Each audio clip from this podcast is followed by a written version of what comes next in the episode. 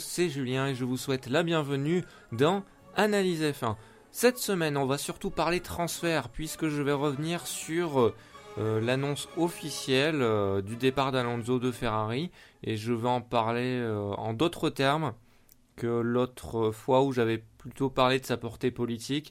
Là, cette fois-ci, on va plutôt revenir sur le côté sportif et le côté décisionnel et je parlerai également aussi en fin de chronique de Ferrari plus particulièrement pour voir quelles sont euh, les options de l'écurie italienne afin de revenir au premier plan l'année prochaine ou en tout cas dans les années à venir.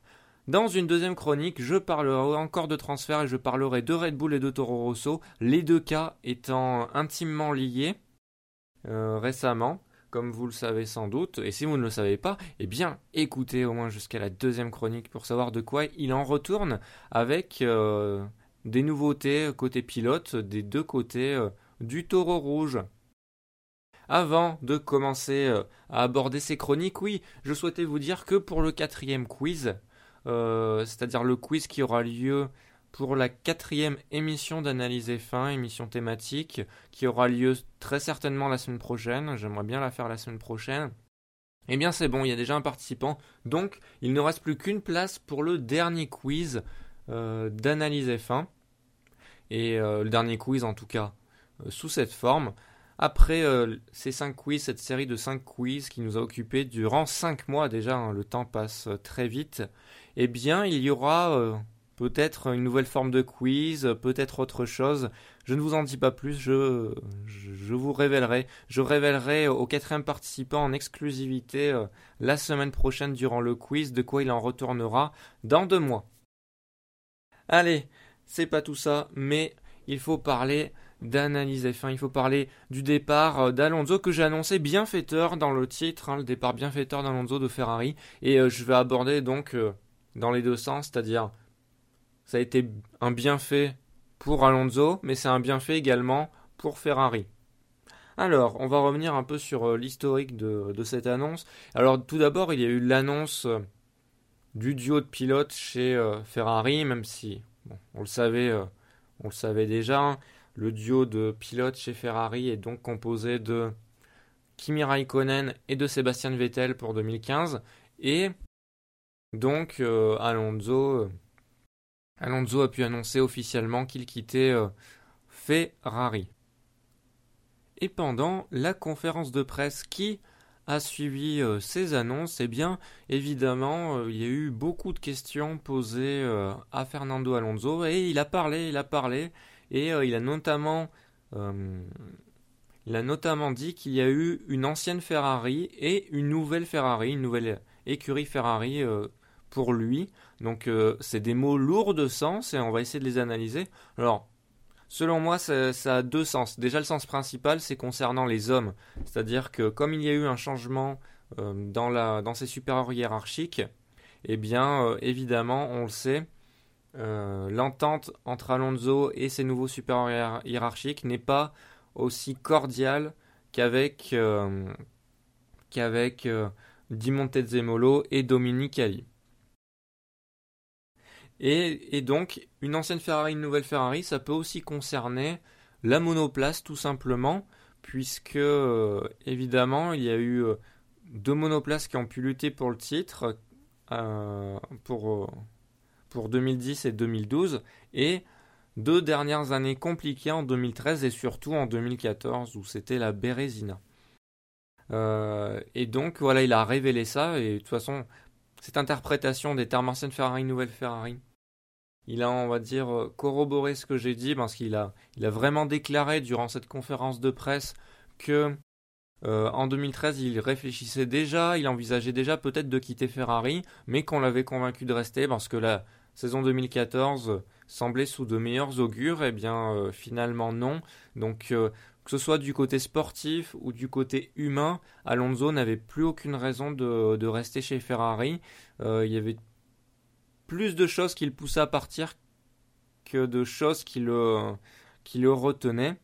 Et au final, c'est une décision assez logique, puisque, je le disais en début de saison, je n'étais pas encore sur les plateformes de de choses, ni sur, Podcast France, ni, ni nulle part en termes de, de podcast audio. J'étais en vidéo, mais je le disais, je disais que du moment qu'il y a une Dream Team Alonso Raikkonen, Ferrari est obligé de leur fournir une voiture capable de lutter pour les premières places. Ce ne fut largement pas le cas, hein, parce que même pour les podiums, c'était très très très compliqué pour euh, Ferrari, voire impossible la majeure partie du temps euh, à, la, régulière. Donc c'est assez scandaleux hein, un petit peu quand même d'avoir déplacé euh, autant de moyens en termes de pilotes pour ne leur en fournir aucun, on va dire, moyen justement. Et donc je disais en début de saison, si justement il n'y a pas une bonne voiture fournie à Alonso et Raikkonen, eh bien un des deux quittera Ferrari, voire les deux. Je le disais même, je crois, avant le début de saison. Avant le début de saison, dès l'annonce de, cette Dream Team. Et donc, finalement, c'est logique que maintenant, on se retrouve avec Alonso qui quitte Ferrari euh, après euh, cette saison qui fut une très mauvaise saison pour, euh, pour l'écurie italienne. Tout simplement. Après, voilà, la chose qui, aurait pu, a retenu Alonso pendant 5 saisons chez Ferrari, 5 saisons sans titre, et ça fait 8 saisons euh, en tout pour lui sans titre de champion du monde. Donc ça fait long. Et ce qui le retenait, c'était vraiment l'amour pour Ferrari, inconditionnel d'ailleurs, et qui est encore d'actualité. Il l'a réitéré pendant la conférence de presse du Grand Prix d'Abu Dhabi, la conférence de presse du jeudi. Il a dit notamment euh, Lundi, je ne serai plus pilote Ferrari, mais je serai un supporter de Ferrari. Donc c'est une très belle formule, je trouve. Euh, et, c'est très vrai. Après, ça ne l'empêchera pas, euh, quand il dit ça, ça n'empêche pas de critiquer. On peut être supporter et, critiquer euh, son équipe favorite. Hein. et je pense qu'il ne se gênera pas pour, pour balancer certaines choses quand il en ressentira le, éventuellement le besoin. On le connaît, Alonso. Hein, c'est un sang chaud et à chaud, il peut vraiment avoir des déclarations assez, assez vives, assez rudes tout de même. Mais voilà, c'est un aveu d'échec de la part d'Alonso de, de quitter Ferrari. Un aveu d'échec pour rebondir à autre part et, euh, et avoir de meilleurs jours. Mais vraiment, il avait envie de réussir avec Ferrari. C'est pour ça qu'il est resté autant de temps.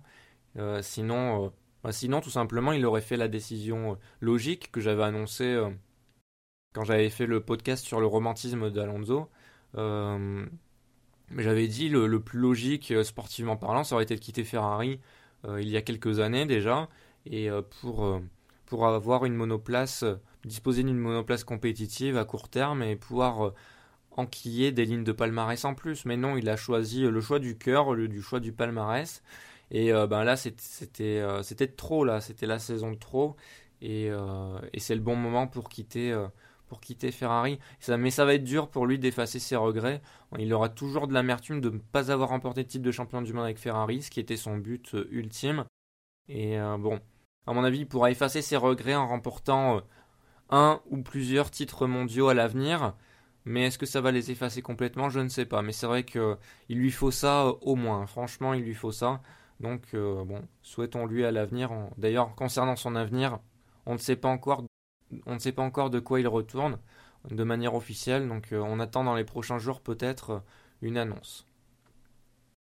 Du côté de Ferrari maintenant, parce que qui dit départ de d'Alonso dit nouveau pilote et ce nouveau pilote est Vettel. Et euh, aussi il y a eu pas mal de chamboulements dans l'écurie italienne au niveau de au niveau des cadres de l'écurie pour effectuer un changement positif pour pouvoir euh, se remettre de l'avant et se dire allez, euh, en 2015, on se remet euh, bien au top pour peut-être après remporter le titre dans une année future, peut-être même dès 2015, on verra, mais ça, va être compliqué.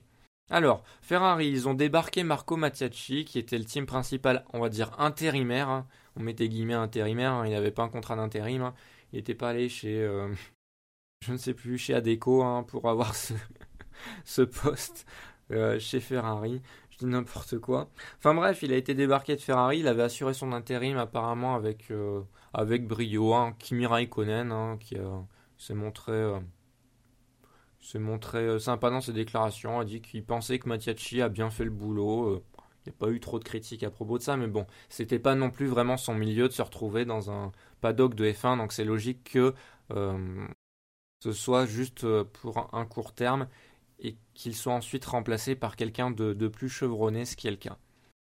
Il y a aussi eu des gros changements dans l'organigramme, des changements du côté des pilotes. Hein. Vettel, hein, Vettel à la place d'Alonso, euh, bon, ils perdent pas au change en termes de qualité, hein, euh, pas trop je pense, puisque Vettel est quand même quadruple champion du monde.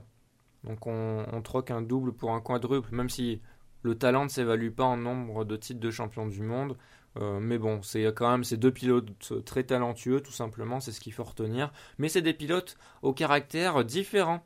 Et oui, alors qu'Alonso pouvait être euh, rude, certes, il pouvait amener l'écurie avec lui, ça c'est sûr, mais euh, il pouvait aussi, on va dire, c'était rude de courir contre lui en étant son coéquipier. On l'a bien vu avec les, déclarations de Massa et d'autres personnalités du paddock. Vettel, on, l'attend plus comme un catalyseur euh, euh, pour Ferrari, pour euh, revenir au plus haut niveau, catalyser toute l'énergie. Lui, on est sûr qu'il n'y aura pas de déclaration comme aurait pu faire Alonso, des déclarations politiques pour alerter Ferrari. Il n'y en aura pas de la part de, de, Vettel, ça se fera tout. en interne, je pense. donc il y aura une atmosphère plus fraîche. Je pense Vettel a un caractère plus docile qu'Alonso et euh, voilà, il a les, étoiles dans les yeux, euh, Vettel, à l'idée de, porter, euh, de porter le rouge et de rouler en rouge surtout. Donc, donc voilà, il, a, toujours cet imaginaire. Voilà, il a regardé Schumacher en, rouge quand il était plus jeune. Et, voilà, là il se retrouve en rouge. Donc forcément, ça lui fait penser à ça. Il veut tout donner pour sa nouvelle écurie.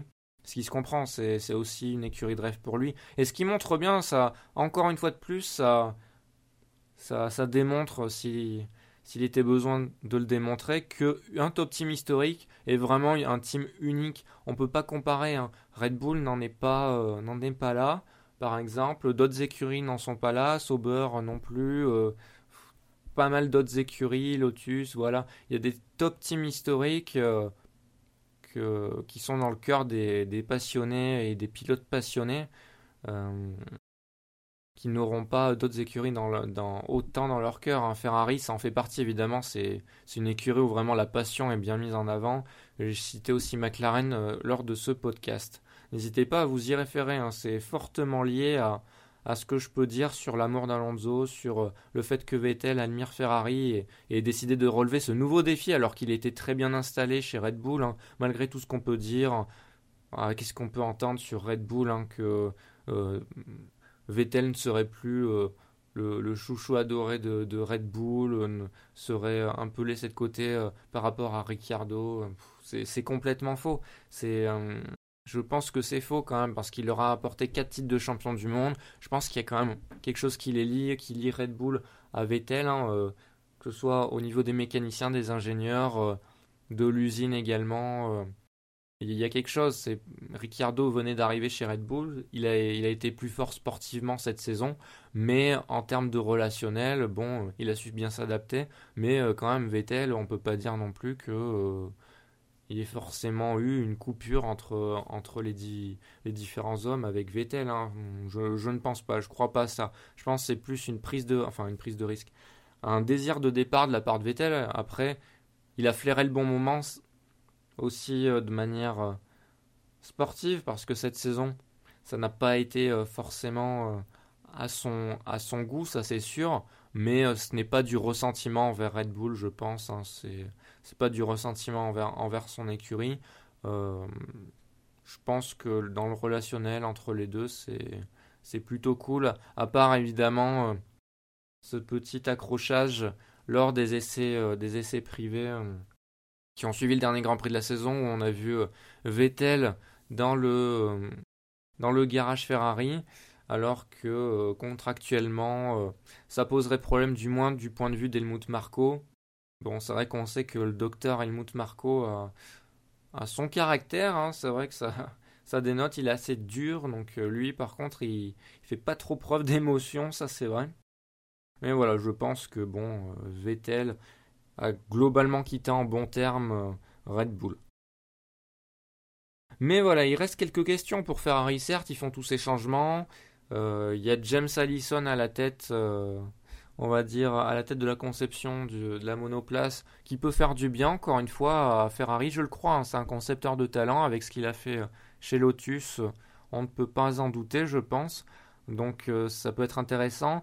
Après, est-ce qu'avec tous ces changements, c'est bien beau, est-ce que c'est, mais est-ce que c'est des vrais changements? Est-ce que ce ne sont pas seulement des changements de pure communication, des changements politiques pour euh, justement faire croire aux tifosi, aux fans, qu'il y a du changement chez Ferrari et que du coup euh, euh, l'engouement peut revenir parce que Ferrari va revenir au plus haut niveau. On peut se poser la question est-ce que il y a véritablement maintenant chez Ferrari une tête forte comme l'était Rose Brown pour encadrer tout ça pour rendre le tout cohérent et pour dicter une ligne de conduite pour Ferrari?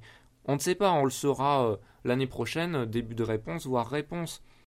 Est-ce que également, est-ce que il y a les bonnes compétences aux bons endroits et les bons choix ont-ils été faits en termes de recrutement et en termes de, de, nouveaux, cadres? On peut se le poser. Hein. Et, surtout, en termes de choix, est-ce que en termes de nouveaux hommes, est-ce qu'il y aura une synergie entre les différents départements? Je pense notamment au département euh, lié à l'utilité de puissance et le département euh, lié euh, à la monoplace et à l'aérodynamisme. tous les départements, est-ce qu'ils auront une bonne synergie suite à ces changements? Est-ce que l'adaptation va pas être trop difficile? Voilà, c'est toutes des questions très importantes dans un milieu le milieu de l'entreprise et a fortiori dans, une entreprise comme, comme Ferrari et comme l'écurie de F1 de Ferrari. Donc on verra ça l'année prochaine, on verra comment sera la monoplace. Hein. Ça sera un début de réponse, un début de réponse, et voilà, et en parlant de l'unité de puissance, ça sera essentiel que l'unité de puissance au moins se rapproche des performances de Mercedes. Parce que c'était euh, assez catastrophique cette saison et ça montre pas une bonne image également de, de cette grande firme italienne, ça c'est sûr. Voilà, c'était tout ce que j'avais à dire sur le départ d'Alonso et l'avenir proche de Ferrari. Euh, n'hésitez pas à réagir sur les réseaux sociaux concernant ces différentes questions que je pose à la fin. Qu'est-ce que vous pensez, vous, de Ferrari? Est-ce que vous pensez que Ferrari va pouvoir revenir dès la saison prochaine? Ou est-ce que ce serait plutôt un plan à la Mercedes, on va dire, c'est-à-dire se placer la saison prochaine pour ensuite essayer de briguer le titre en 2016 Moi, je suis plutôt partant pour la deuxième solution, hein. euh, mais bon, après ils peuvent se planter aussi, on a toujours peur de ça, comme ils se sont plantés cette année. Donc voilà la réponse l'année prochaine et on a déjà hâte d'être à Melbourne. Là, on a déjà hâte alors que on vient à peine de finir la saison. Là, cette attente est trop longue décidément.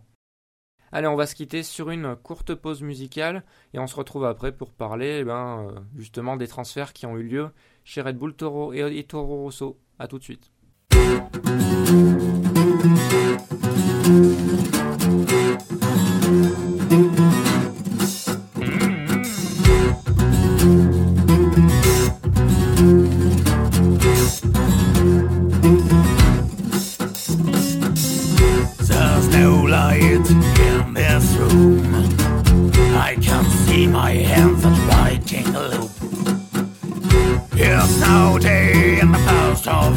December.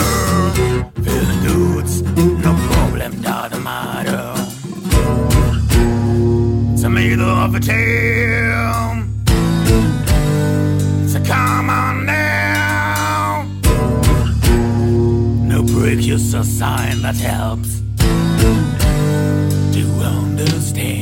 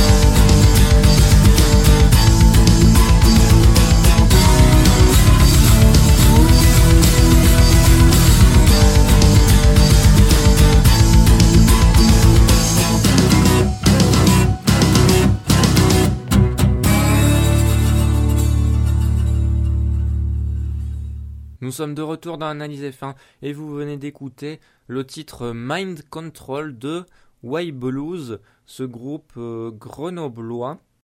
Ce groupe grenoblois qui d'ailleurs euh, cherche un bassiste. Hein, si vous êtes près de Grenoble et que si vous êtes bassiste, n'hésitez pas à euh, contacter le groupe Y Blues sur leur site yblues.com, ça s'écrit Y Blues, ou sur leur page Facebook. Et d'ailleurs, on souhaite le meilleur à, Marmotte, leur, euh, ancien bassiste. Hein. On lui souhaite le meilleur. Voilà, et en parlant de musique, si jamais vous êtes artiste ou si vous connaissez euh, des amis qui sont artistes, n'hésitez pas à leur proposer que je passe leur musique durant mon émission, les pauses musicales, qui peuvent être là pour faire connaître des artistes indépendants, des, euh, chanteurs, des, groupes de musique n'hésitez pas, hein, de tout genre. Hein, ça a beau être de la musique classique ou du euh, sorte du blues metal que je fais écouter, euh, je suis pas contre pour faire écouter tout type de musique, je le dis depuis le début. Vous le savez, donc n'hésitez pas à franchir le pas si jamais vous voulez que je passe votre musique. Et on est reparti pour parler de F1 avec Red Bull et Toro Rosso. Red Bull et Toro Rosso, ah là là, alors là, c'est vrai que je vais être très critique envers, euh, la firme au taureau rouge, puisque euh, pour moi, il y a eu des choix de faits qui ne sont pas des choix qui relèvent du sportif et qui relèvent plus de la politique. Et euh, la plupart de ces choix sont pour moi très critiquables. Et qui en a fait les frais là dernièrement? C'est le pilote français Jean-Éric Vergne. Malheureusement pour lui, euh, alors qu'il a toutes les qualités pour être en F1 actuellement. Hein. Franchement, il a l'expérience, il a le talent en course. Hum, son seul défaut, selon moi, c'est peut-être euh, c'est les qualifications, ça c'est sûr. Hein. Les qualifications, c'est très moyen. Il est moyen en qualification, il faut il faut pas se le cacher. Et, euh, ensuite, bon bah d'après ce qu'on peut voir des décisions des commissaires, de décisions de la direction de course, ah les décisions hein, pour vous référer à ce, sujet des pénalités. Hein, je, ne saurais que trop vous conseiller d'aller voir l'émission numéro 3 sur les pénalités où vraiment je dis tout ce que je pense des pénalités, euh, où j'essaie de développer euh, certains points euh, pour avancer également. Je ne fais pas que critiquer gratuitement, évidemment. ce ne serait pas intéressant. Mais voilà, du point de vue, on va dire, de la direction de course également, on peut noter que Verne serait un peu trop. Euh, aurait trop de velléité en course, serait trop. Euh, trop direct, et je n'arrive pas à trouver le mot. Euh, ouais, il, montrerait trop de velléité. il serait trop agressif, voilà, je trouve le mot. Il serait trop agressif pendant les courses. Bon légèrement trop agressif. Mais bon, il, il, offre du spectacle et des beaux dépassements quand même. Hein. Euh, l'agressivité, après, c'est vrai qu'elle a ses, limites, hein, ses limites qui lui, octroient parfois 5 euh, secondes de pénalité, mais euh, globalement, c'est plutôt rentable. Hein. Globalement, ce qu'il fait, c'est plutôt rentable. Bref. Tout ça pour dire que chez Red Bull, oui, chez Red Bull, les pilotes en 2015 seront Daniel Ricciardo, c'est normal, et Daniel Kiat, le jeune russe. Chez Toro Rosso, ce sera Max Verstappen et Carlos Sainz Jr. Voilà, donc chez Toro Rosso, deux fils euh, de grands pilotes, évidemment, enfin, deux fils de pilotes en tout cas. Euh, grand pilote pour Carlos Sainz et pilote ben, qui arrive en Formule 1, donc on peut dire grand pilote, ça va aussi pour Jos Verstappen.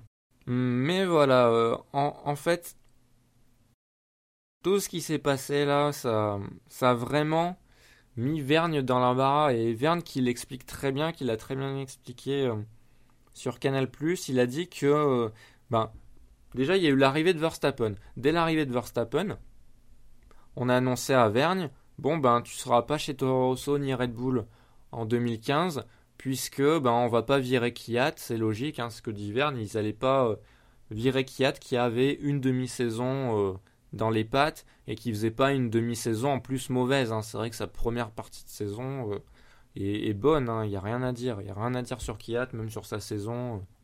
Il n'y a pas grand chose à dire. Euh. Enfin, il y en a quand même quelque chose à dire, mais c'est plutôt pour un rookie, c'est une bonne saison, tout simplement. Donc voilà, c'était plutôt logique. Par contre, ce que Red Bull n'avait pas prévu, c'est le départ de Vettel. Et oui, mais Red Bull avait dit à Verne que si un jour Vettel partait de chez euh, Red Bull, eh bien, ce serait Verne qui le remplacerait. Seulement là, comme ils ont dit, comme ils avaient dit à Verne que ce dernier ne serait pas chez Red Bull Nitro Rosso en 2015, eh bien, euh, c'était pas c'était impossible de revenir sur leur décision malheureusement. Et euh, le départ imprévu de Vettel a coûté aussi cher à, à Verne qui n'avait finalement aucune porte, puisque ensuite chez Toro Rosso, euh, finalement, ils n'ont pas fait machine arrière malgré pas mal de, rumeurs, pas mal de bruit, pas mal, euh, on va dire, euh, de choses qui ont été dites sur les chances de Verne de rester finalement chez Toro Rosso. Aussi, il y avait l'écurie Toro Rosso qui avait poussé en faveur de Verne, Max Verstappen également. J'en reparlerai, mais l'avis de Max Verstappen, hein, enfin cette déclaration, cet avis, ouais, je vais en reparler plus tard. Bref, on a eu, euh, on a eu donc un Jean-Éric Verne qui euh, n'aura pas de baquet de Formule 1 en 2015 et qui va essayer d'en retrouver un, euh, qui sait, en 2016, voire aller en IndyCar, ce serait une solution. Il l'envisage, il envisage l'IndyCar. Ben, il a raison hein, d'envisager toutes les solutions, mais c'est vrai qu'en priorité, il aimerait bien pouvoir revenir en, 2016 dans une monoplace compétitive. À voir, à voir ce qu'il peut trouver. En tout cas, il a les qualités pour revenir hein, dans une monoplace compétitive, hein, il, les a. Donc, euh, mais après, il les a, mais les baquets, euh, comme je l'avais dit, euh, les baquets, il n'y en a pas beaucoup hein, de libres, hein. il y en a très très peu. Et en Formule 1, et en plus, s'il y a des écuries en moins, il y en a encore moins. Mais voilà, c'est quand même très compliqué de retrouver un baquet en F1 quand l'écurie qui soutenait le pilote, finalement, le, laisse tomber. Mais bon, c'est la cruauté de Toro Rosso qui a été qui a fait preuve de cette, on va dire, cruauté envers Buemi et le Guersuari. Euh, c'est le jeu et Verne était au courant que après trois saisons, eh bien, euh, ça serait soit Red Bull, soit rien du tout, ou soit une autre écurie si jamais il y a un baquet libre. Manque de chance cette saison. Pour la saison, enfin pour la saison 2015, il y a vraiment un nombre très limité de baquets libres actuellement. Donc voilà, un peu de malchance un peu de malchance et il subit les choix très discutables de Toro Rosso. Le choix, à mon avis, le choix le pire, c'est celui de Max Verstappen. Il n'y aurait eu pas ce choix de faire signer Max Verstappen. Ça changeait tout. Ça changeait vraiment tout. Euh, c'est-à-dire qu'il n'aurait pas été obligé de, de signer Kiat chez Red Bull. Ils auraient pu faire signer Vergne, ce qui aurait fait un Ricciardo Vergne chez Red Bull qui aurait de la gueule. Euh, parce que c'est deux pilotes qui s'entendent bien et qui en plus euh, sont deux compétiteurs nés euh, et qui aiment bien se tirer la bourre. Kiat aurait pu faire une année de plus chez Toro Rosso. Et en coéquipier de Kiat, il y aurait certainement eu Carlos Sainz Jr. qui vient de remporter la Formule Renault 3.5. Max Verstappen aurait fait ses armes comme tout pilote devrait le faire dans les catégories inférieures, quitte à ce que Verstappen soit pas avec dans avec avec Red Bull plus tard, avec Toro Rosso, hein, il aurait peut-être été avec Mercedes, bah tant pis, tant pis, il y a d'autres pilotes, hein. chaque année il y a des nouveaux pilotes, et ben Red Bull a fait l'erreur selon moi de faire ça, parce que le choix de prendre Max Verstappen, ça occasionnait quoi? Ben, Des déclarations de la part de, des autres jeunes pilotes de Red Bull qui disaient mais c'est quoi ce délire? Enfin, Carlos Sainz Jr. surtout, qui était en Formule Renault 3.5, il disait mais c'est quoi ce délire? Il vient de prendre ce jeune, moi je suis leader du championnat Renault, eh, Formule Renault 3.5, je suis bien parti pour le gagner. Bon, et ensuite il l'a gagné. Hein. Euh, pourquoi ils le prennent euh, lui et pas moi? Et du coup, après, il y avait Red Bull qui avait essayé de calmer le jeu en, en assurant à Carlos Sainz de quelque chose pour 2015. Mais ça allait toujours pas Carlos Sainz Jr. qui a dit Moi je veux un baquet, hein. je veux un baquet, euh, sinon Sinon, euh, ça va chier des bulles, en gros. Et eh ben, il a eu le baquet, hein, ils ont dû le faire. Hein. Ça, c'est une. C'était logique dans leur gestion euh, des jeunes pilotes qui fassent ça pour calmer un peu le jeu, euh, pour calmer le jeu et que les, les, les, autres jeunes pilotes de la filière Red Bull ne sentent pas quelque chose de mauvais dans, dans la politique de, de Red Bull. Et pourtant, cette politique, elle est tellement mauvaise avec le choix de Max Verstappen, qui est clairement politique, c'est clairement pour empêcher euh, un autre constructeur, une autre écurie de pouvoir euh, enrôler euh, Max Verstappen dans un programme de jeunes. Et au lieu de ça, direct, ils ont dit Allez, Max, tu viens directement chez Toro Rosso, comme ça on, on coupe l'arme sur le pied de tout le monde. Que voulez-vous? Ils prennent les risques là. Hein. Ça va faire deux rookies la saison prochaine chez Toro Rosso qui vont pas forcément bien s'entendre parce que Verstappen avait déclaré qu'il préférait, qu'il euh, Verne et Asens Junior euh, comme coéquipier. Et d'ailleurs, de quel droit va-t-il dire ça? C'est à ses boss de décider. Il n'a aucun droit de, euh, de dire quoi que ce soit dessus. Et en disant ça, et ben voilà, maintenant il aura Sens Junior comme coéquipier. Et je sais pas si les deux vont bien s'entendre. Hein. Je sais pas si le feu est éteint de la part de Sens Junior. Hein. Euh, deux jeunes pilotes, euh, rookies.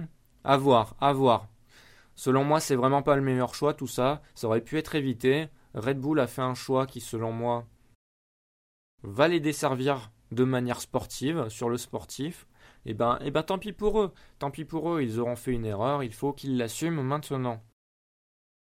Et Verstappen, donc, avec ce genre de déclaration, se montre toujours aussi immature, euh, ce malgré toutes les défenses du monde qu'on peut lui faire. Il y en a plein qui disent que c'est un pilote très mature, un, jeune homme très mature pour son âge. C'est facile de dire ça. Moi, je regarde les actes, je regarde euh, les paroles qui sont, euh, qui sont proférés par Verstappen de mois en mois et à chaque fois je vois des déclarations, euh, euh, des déclarations déjà trop posées pour son statut et, et qui vont pas dans le bon sens quoi. Ça montre une immaturité totale. Et, c'est bien dommage, il devrait, je l'ai dit, il doit faire profil bas parce que dans le paddock, hein, déjà son arrivée a pas fait plaisir à grand monde. Disons que les gens attendre de voir pour vraiment le respecter hein, du côté des pilotes, hein, parce que il est très jeune et c'est vrai que son âge a beaucoup euh, fait polémique dans le paddock. Hein. Donc il devrait mieux faire profil bas pour ensuite prouver que, à tout le monde euh, qu'ils ont tort, au lieu de parler et de dire, euh, dire des bêtises tout simplement. c'est vraiment, dommage. C'est vraiment dommage et bon. Et c'est Jean-Éric Verne la victime de tout ça. Donc évidemment on est en France, donc vous êtes peut-être supporter des pilotes français, vous les suivez peut-être euh, avec un, intérêt, euh, un intérêt élevé. D'ailleurs, c'est mon cas aussi évidemment parce que je suis en France, donc forcément, je suis aussi les pilotes français, hein, sans faire preuve de supporterisme, hein, mais je les suis. Euh, et, c'est vrai que c'est dommage pour, pour la France tout simplement parce que du coup, on n'a qu'un pilote français en, 2015. On en a un, c'est déjà ça, mais on en a qu'un contre trois cette saison. Il y en avait quatre euh, en 2013, parce qu'il me semble qu'en 2013, il y avait Charles Pic également, qui était pilote. Donc, euh, bon, il y en a moins, c'est sûr. Voilà, c'est tout ce que j'avais à dire sur Red Bull et Toro Rosso. Euh, je suis vraiment déçu, vraiment déçu de leur choix, vraiment. de manière sportive, je l'ai prouvé, hein, c'est inférieur à, à ce qui aurait été euh, s'ils avaient fait des choix euh, plutôt logiques, mais là ça a été des choix politiques qui en ont entraîné d'autres, qui ont entraîné du coup des, choix euh, des choix moyens quoi. Qui qui passe chez Red Bull. Est-ce que c'est pas trop tôt? Est-ce que une saison Est-ce que une saison c'est suffisant? Bon peut-être, peut-être. Je me souviens, il faut pas juger qu'au point ensuite parce que Kiat a eu moins de points que Verne, mais après on parle de Toro Rosso, c'est-à-dire une écurie vraiment de milieu de tableau une écurie de milieu de tableau. Et je me souviens d'un pilote, euh, un pilote très connu, Kimi Raikkonen, qui euh, avait été inférieur à son coéquipier en termes de points chez Sauber et qui a quand même eu un baquet, euh, un baquet McLaren. Donc bon, ça, ça ne veut rien dire. Après, quand on a une, voiture moyenne, il faut, faut pas regarder que les points. Il faut regarder ce qu'il a fait durant toute la saison. Et Kiat, durant la saison, a été très performant en qualification. Hein très performant. Je crois qu'il a eu deux, fois une cinquième place en qualification, ce qui est très fort au volant d'une Toro Rosso, souvent euh, au-dessus de Verne.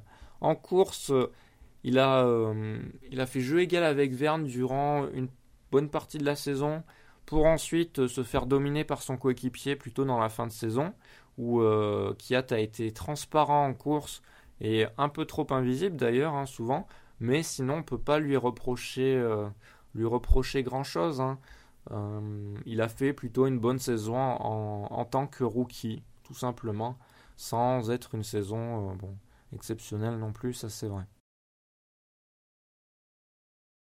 Donc, euh, donc voilà. donc voilà, et donc ce sera les deux duos pour 2015, on peut rien y changer. C'est comme ça. c'est pas comme ça que j'aime voir la F1, ça c'est vrai.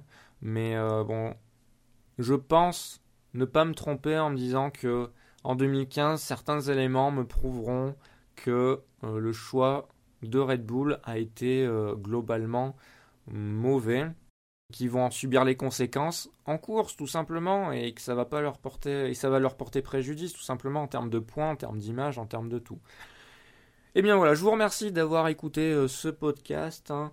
Désolé s'il s'est un peu éternisé sur cette deuxième chronique, mais c'est vrai que ça me tenait à cœur de, de traiter de ce sujet.